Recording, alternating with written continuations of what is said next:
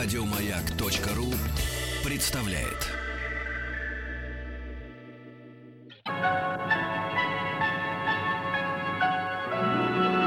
Уральские самоцветы.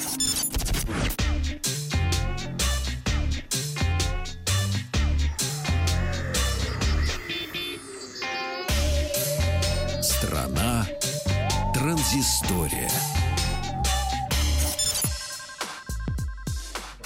Добрый вечер, Павел Картаев, Ахтак Махарадзе и э, новости высоких технологий. Э, вчера Компания Soma Mobile в Москве в саду Эрмитаж устраивала российскую премьеру своего флагманского смартфона Xperia XZ Premium.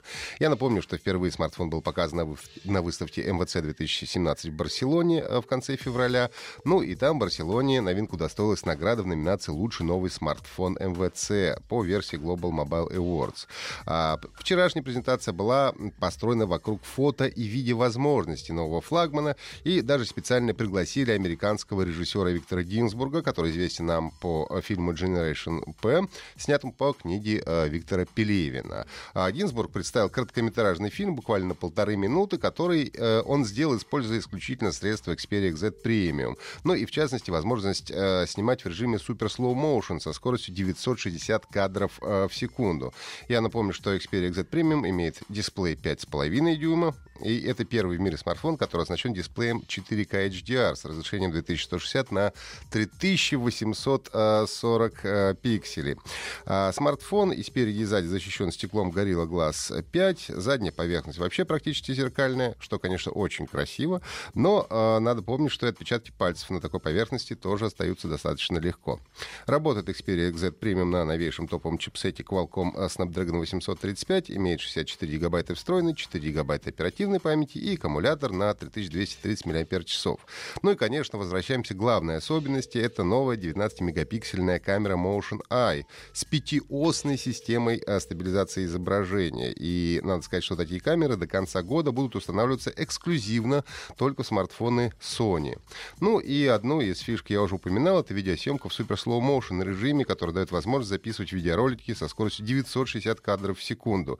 Ну а также есть режим фотосъемки Predictive Active Capture, который позволяет сделать несколько снимков быстро движущихся объектов еще до того, как вы нажали на э, спуск затвора. Но, грубо говоря, э, происходит это следующим образом. Э, камера фиксирует какое-то движение в в кадре и а, делает несколько кадров а, еще до того, как вы нажали на кнопку. Соответственно, после того, как вы уже и нажали на спуск, у вас там 5 или 6 кадров, с которых вы можете выбирать, где запечатлены эти движущиеся объекты. Официальный старт продаж намечен на 14 июня, но предзаказ открыт с 25 мая. И э, при оформлении предзаказа до 13, на 13 июня включительно э, обещают каждому покупателю в подарок умный наушник Xperia Ear, о котором я тоже рассказывал. Напомню, что он может зачитывать, отправлять сообщения, электронные письма, предупреждать о встречах. Ну, он такой умный помощник, что называется. Управление осуществляется голосом и наклонами головы. Так вот, возвращаемся к Xperia XZ Premium. Сначала он будет доступен в оттенке сияющий хром и глубокий черный, а позже летом обещают добавить и в цвете розовая бронза. Ну и рекомендуемая розничная цена на Sony Xperia XZ Premium составит 54 990 рублей. Ну и переходим к нашему тест-блоку. А на этой неделе у меня на тесте оказался корпус для десктопных компьютеров компании Aerocool под названием P7C1. А, ну, сейчас очень многие отказываются от э, больших системных блоков. Это одна часть, которая заменяет их э, ноутбуками. Ну и другие, которые просто делают э, свой компьютер упаковывать в какие-то красивые э, корпуса. Вот это как раз тот самый вариант. Существует он в белом и черном цвете. Мне достался черный э, корпус.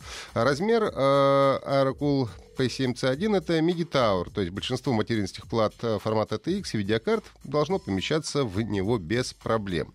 Выглядит он ну, как минимум, необычно, потому что выполнен в виде шестигранника. Корпус разделен на две основные секции. В одной, которую мы будем видеть через прозрачную боковую крышку, располагаются основные элементы, а вторая предназначена как раз для прокладки проводов и установки хард и SSD-дисков. То есть, получается, мы смотрим через красивое окошко, и там нет никаких проводов, а только красивые, красивые видеокарты, вентилятор, ну и так далее. Один из самых приятных моментов — это подсветка передней панели. Можно выбирать из восьми цветов и нескольких режимов освещения. Просто свет, дыхание или пульсация. Ну и, разумеется, при желании подсветку можно отключить. Потому что если нет такой подсветки, возможно, жена вас прибьет.